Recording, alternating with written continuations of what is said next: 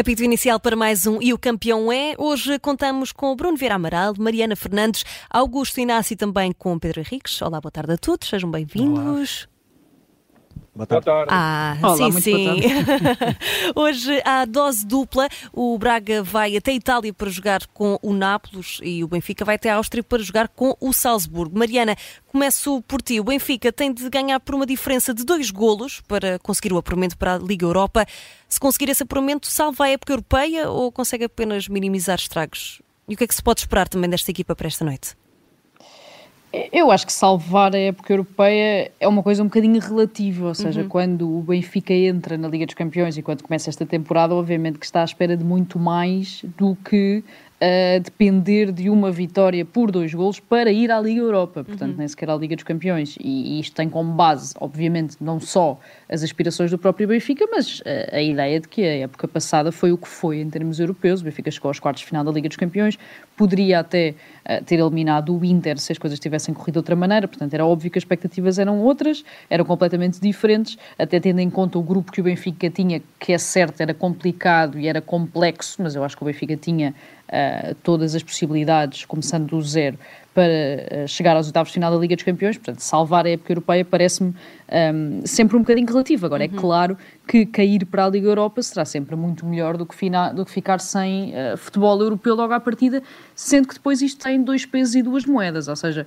podemos uh, olhar uh, para um lado em que o Benfica de facto consegue chegar à Liga Europa e vai discutir o play-off de acesso aos oitavos de final e continua a jogar futebol europeu, e numa Liga Europa onde o nível, ainda que seja elevado, acaba depois por ser médio-alto, o Benfica pode ter aspirações de chegar longe, ou podemos olhar de uma outra perspectiva, como já sabemos, como é muito também discutido uh, em Portugal, devido às eh, escassas ambições europeias das equipas portuguesas, que o Benfica fica desde já, em dezembro, sem futebol europeu, portanto, durante toda a segunda metade da temporada, concentra-se apenas uh, no campeonato, enquanto que o Porto ainda está na Liga dos Campeões e que o Sporting, uh, e neste caso também o Sporting de Braga, ainda estão também nas competições europeias. Portanto, é sempre tudo muito relativo, caindo para a Liga Europa tem um lado positivo, tem este lado uh, de continuar a preocupar-se, digamos assim, com uma competição que já nem sequer traz uma recompensa financeira tão uh, sustentável ou tão positiva quanto isso. Uhum. Agora, eu acho que assim tudo isso, o Benfica joga aqui também, ou Roger Schmidt neste caso,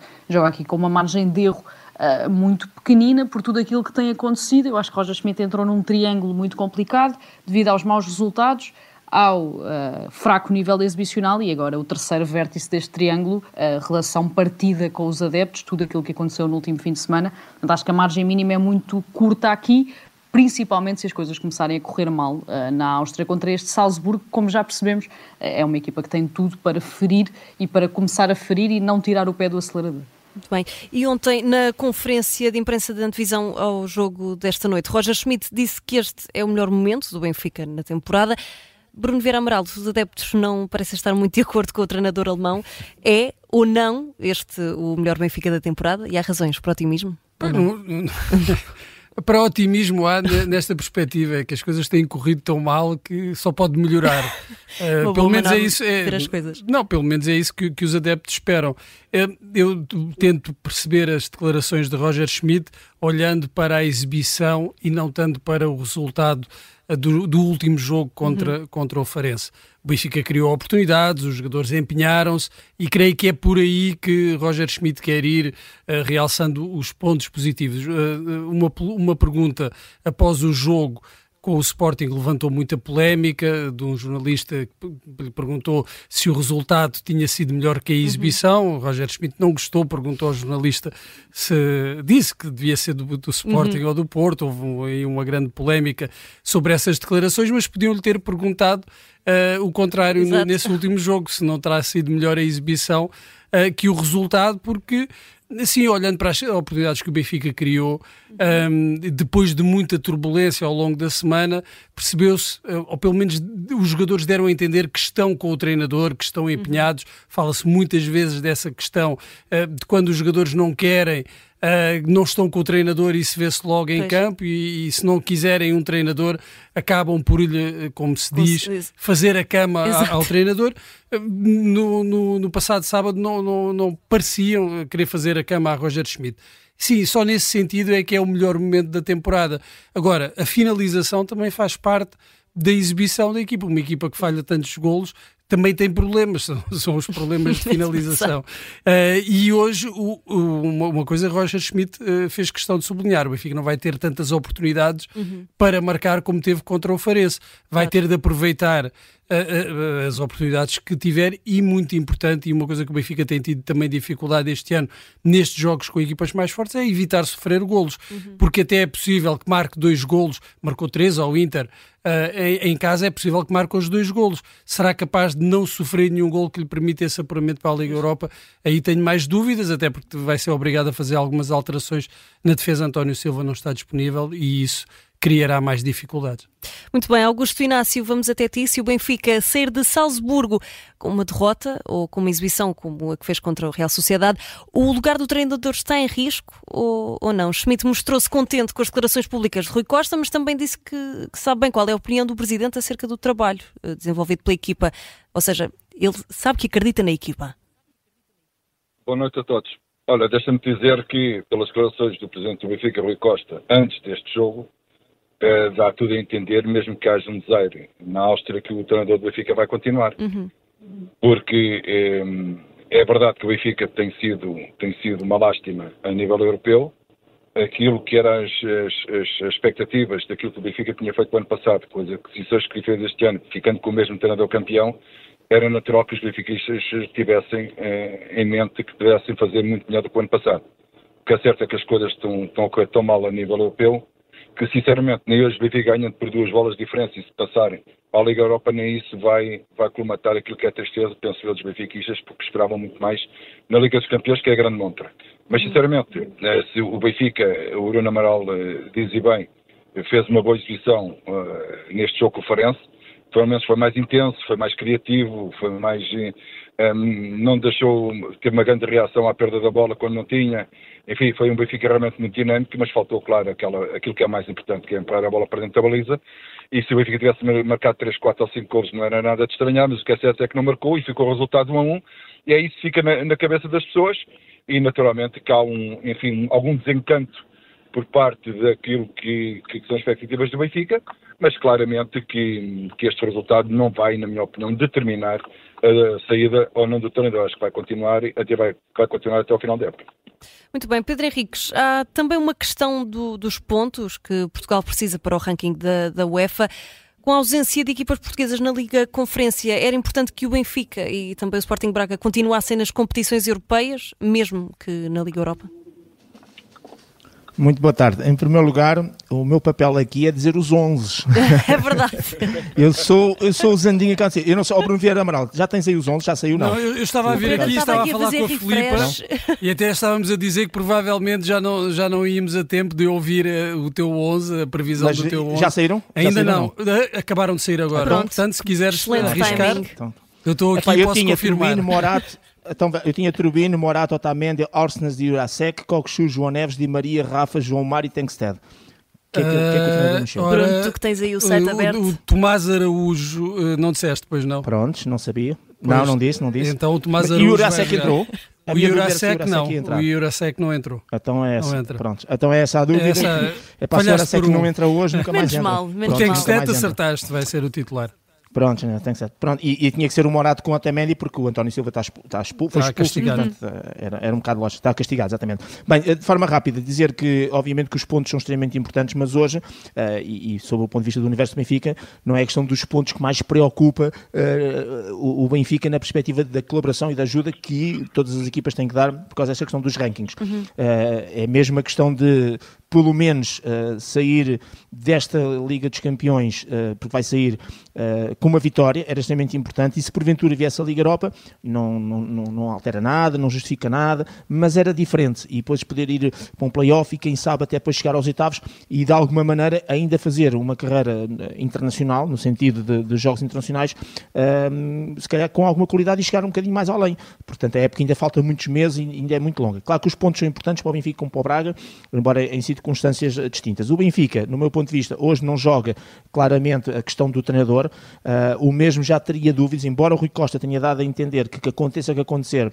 o treinador é para continuar e o projeto é para continuar, mas sabemos como é muitas vezes difícil o treinador manter, o, o presidente manter essa palavra quando a pressão, eventualmente, dos próprios sócios, da, da própria massa adepta, uhum. de repente se vira um bocadinho contra todo esse contexto. E, e o elo mais fraco é sempre o treinador nessa perspectiva.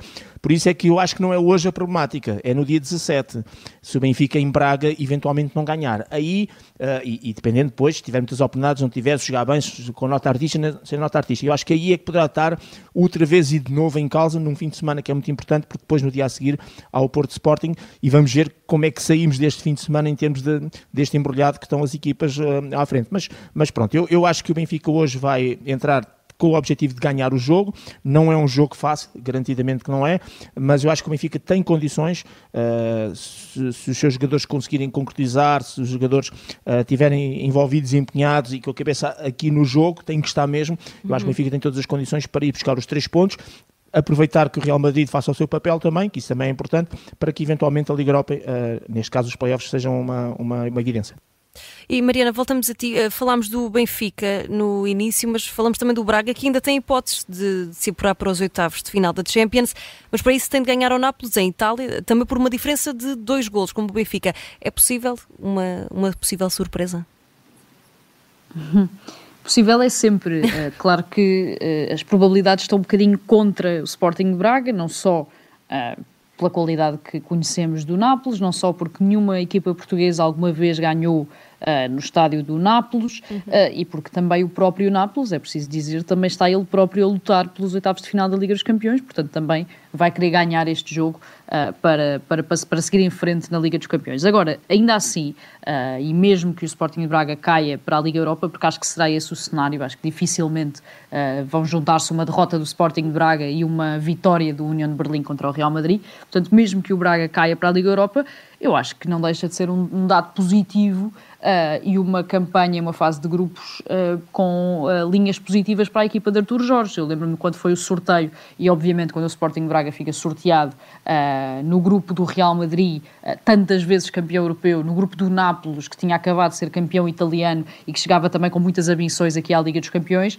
todos nós, muito rapidamente, uh, vaticinámos um destino muito complicado para o Sporting Braga. E a verdade é que o Braga entra nesta última jornada da fase de grupos a depender de si uh, para chegar aos oitavos de final da Liga dos Campeões com esta vitória por dois golos. É muito complicado, é certo, principalmente por ser fora. Se calhar, se estivéssemos a falar de um jogo na pedreira, as coisas poderiam ser um bocadinho mais diferentes, uh, mas não deixa de ser uma campanha positiva para a equipa de Artur Jorge, que eu creio, e estou, estou com, essa, com essa ideia de que vai cair para a Liga Europa e de que aí sim também na Liga Europa e, como já tem acontecido uh, nos últimos anos, pode uh, voltar também a jogar um bocadinho mais dentro da sua concorrência, um bocadinho mais dentro do seu nível e a poder, obviamente, uh, chegar mais longe também nessa competição. Muito bem, e para fechar esta edição de hoje, vamos então às notas e campeões. Bruno Vieira Amaral, começamos por ti, nota Sim. e campeão. Eu não, hoje não há campeão, não há no, no, no, bom sentido, eh, costuma ser eh, realçar aquilo que é positivo, porque uh, tenho de dar uma nota negativa. É, uhum. O descampeão do dia é o campeonato turco, em, onde no, durante um Sim. jogo um árbitro foi agredido por um presidente de um clube uh, com um murro e depois foi pontapeado quando estava no chão por por adeptos. Os jogos do campeonato foram todos uh, suspensos, portanto a competição está suspensa. Por cá ainda não assistimos a, a, nada parecido na nossa liga principal. Os pontapés e os murros são apenas verbais. Uh, mas uh, muitas vezes uh, estes casos resultam depois de muita, muita pressão, de muitas críticas, por vezes só para desculpar os insucessos uh, próprios e, e, e, era bom que não, não acontecesse de facto cá, mas muitas vezes uh, uh, críticas injustificadas ou exageradas acontecem, não tão graves como uhum. neste caso, e este caso merece claramente um, uma nota zero. Nota zero, o descampeão de hoje de Bruno Vieira Amaral, Augusto Inácio. Vamos então ao teu campeão de hoje e que nota é que dás?